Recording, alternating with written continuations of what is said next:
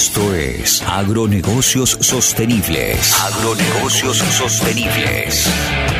Un espacio para pensar el agro, analizar sistemas de producción, mercados, tendencias, inversiones y oportunidades para darle valor al sector. Con la conducción de Gastón y Matías. Bienvenidos. Buenas, bienvenidos nuevamente al canal de comunicación de nuestra consultora en gestión integral agropecuaria. Somos Matías y Gastón, acá soy Matías quien los saluda y hoy tenemos la, la posibilidad de presentarles el episodio número 4 de esto. Vamos a tratar generalmente sobre flete.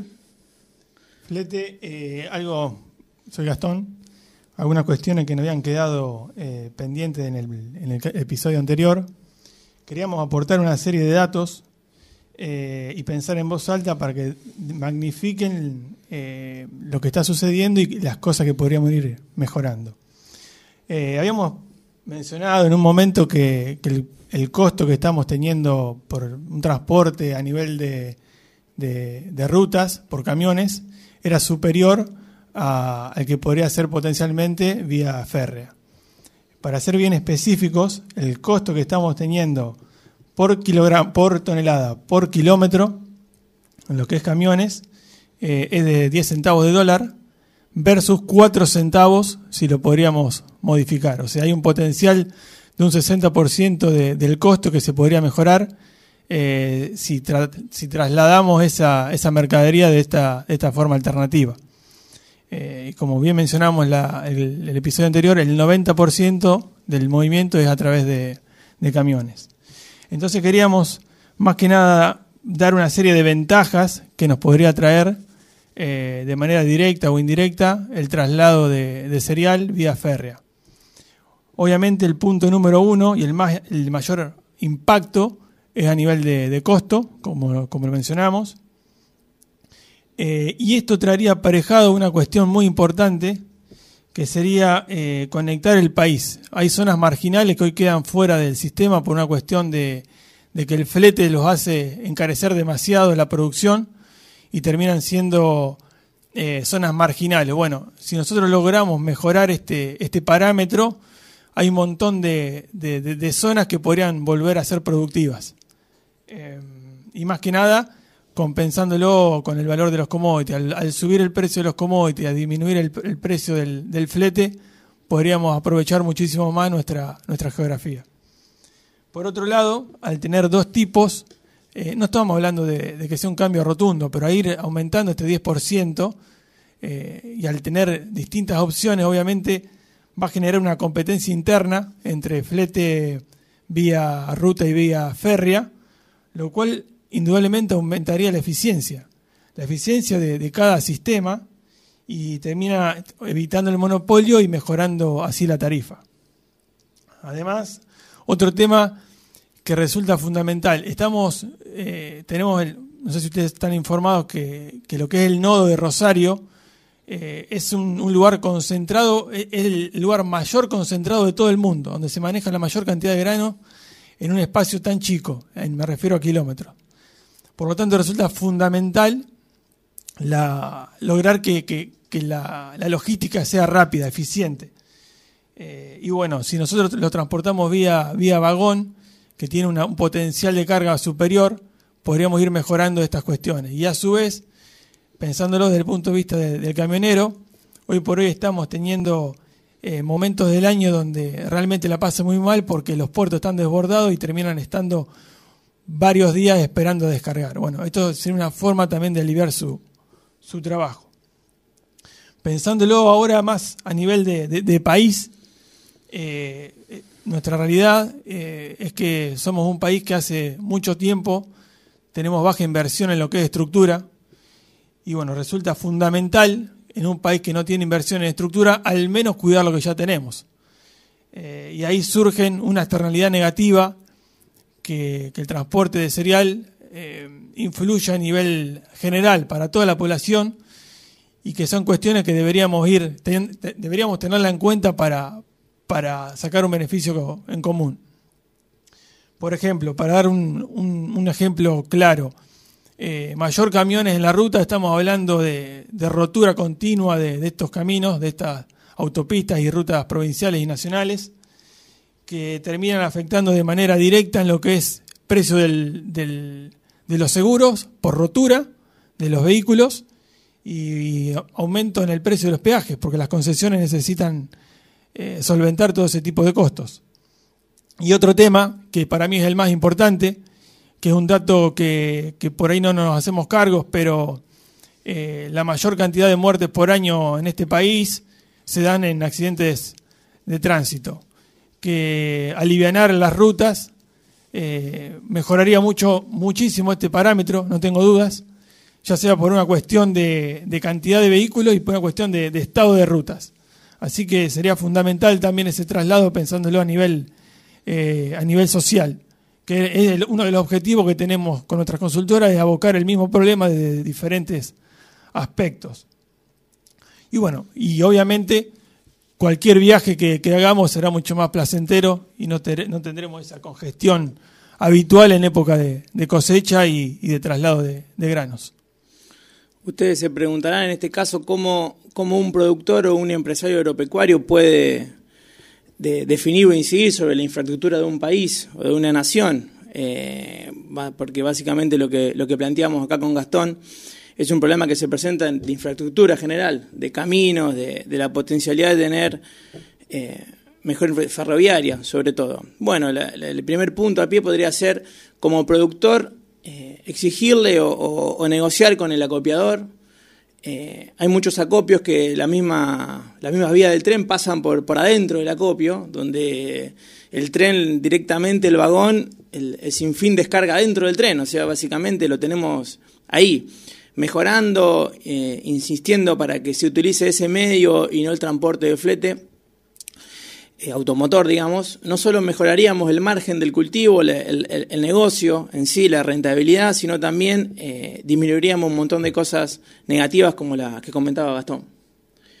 Eso sería lo... Aparte, es una estructura que, ya la tenemos, una estructura que una picardía no aprovecharlo, ¿no es cierto? Exactamente, es algo que está, que, que habría que decidir y definir sobre, sobre esa inversión. Bueno, eh, y sobre este tema surge algo que también es algo muy actual, surge un tema muy importante que, deja más expuesto todo esto que nosotros planteamos, que es la situación natural, o sea, la bajada del caudal de agua del río Paraná, que básicamente, como comentaba, eh, en el puerto Rosario se, eh, es uno de los puertos con mayor volumen de operaciones a nivel mundial, no solo nacional ni argentino ni regional, a nivel mundial es, no sé si el segundo o el tercer puerto, que es algo muy interesante, pasan, se comercializan muchos sobre todo granos de acá. Eh, en este momento se encuentra con una bajada del agua, el caudal de agua, lo que imposibilita, digamos, disminuye la capacidad de carga en un 10% de los buques, sobre que la, ya tenían capacidad ociosa instalada, porque no se cargaban al 100%, eh, lo que ya existía queda eh, minimizado en un 10% menos. Entonces eso encarece lo que sería el flete internacional, y obviamente los exportadores, para no perder su negocio, lo que hacen es empujar el precio a tranquera o el precio productor o el precio al, empresario para abajo. Trasladarlo. Lo trasladan para abajo para mantener su negocio o al menos seguir eh, estando. Y hacen que el precio del productor sea menor, por ende achica los márgenes, achica los negocios. Y en, ese, en esa disminución de márgenes también a veces puede poner en jaque las decisiones de gestión o de manejo que pueda tener el productor con respecto a ese, cultivo o a ese negocio. Lo interesante es que en este caso lo que deberían hacer los buques, lo que pueden llegar a lograr, es que carguen en Rosario y completen su carga en otros puertos, como puede ser el puerto de Brasil o el puerto eh, de Bahía Blanca, acá en la misma provincia de Buenos Aires. Lo que traería dos o tres consecuencias interesantes. Primero es que eh, se congestionaría la, parte de acopio o, de mantenimiento, digamos, de cereal en, los puertos, aumentaría la espera de los camiones para poder ir moviendo a granel, o haría que los fletes, fletes automotores, como decíamos, de ser de 300 kilómetros, pasen a ser de 1000 kilómetros, por el simple hecho de llevar el camión y cargar y completar con la carga en otros puertos. Los, demás puertos, Bahía Blanca, por ejemplo, eh, aparentemente tiene una capacidad saturada, están ocupadas y se le trasladaría a todo lo demás, también se saturaría y todas estas cuestiones encarecen el flete internacional acompañado del, flete nacional por una cuestión de aumento de, kilómetros internos, donde el porcentaje sobre tonelada eh, aumentaría. Entonces, ahí, ahí donde se ve, en estas situaciones, se ve lo, a ver, la importancia de tener una, una vía férrea bien distribuida, y tener la posibilidad, si hoy tendríamos la posibilidad de elegir entre Rosario y Bahía Blanca, eh, perderíamos esa, esa disminución de, carga por, por bajada del río, del caudal. Eh, y, a su vez se compensa con otra, o sea, hay otra cosa muy importante, que el, cereal que más influye por, por, por flete es el maíz, ¿no es cierto?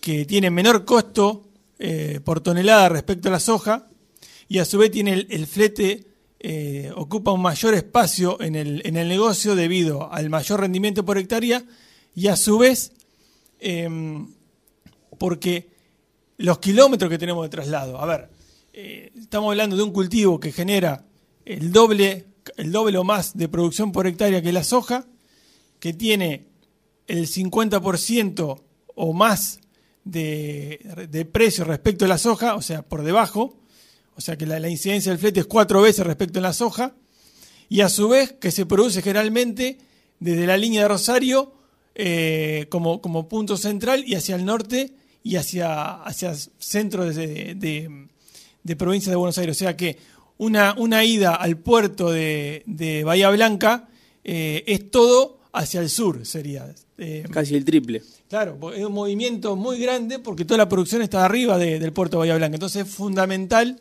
eh, poder adoptar y poder mantener.